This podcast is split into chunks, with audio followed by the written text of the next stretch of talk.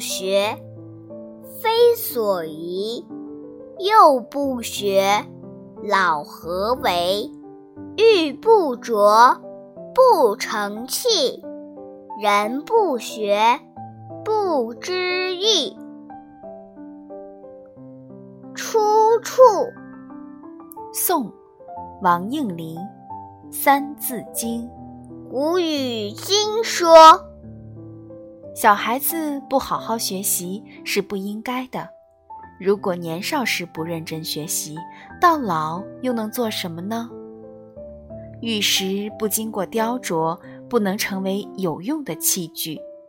一个人不学习，就难以明白做人的道理。明道玉理，牛角挂书。隋朝的时候，有一位叫李密的书生，他小的时候就立志发奋读书。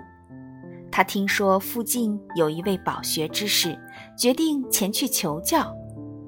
临行前，在牛角上挂了一盒子书，坐在牛背上，一边赶路一边认真读书。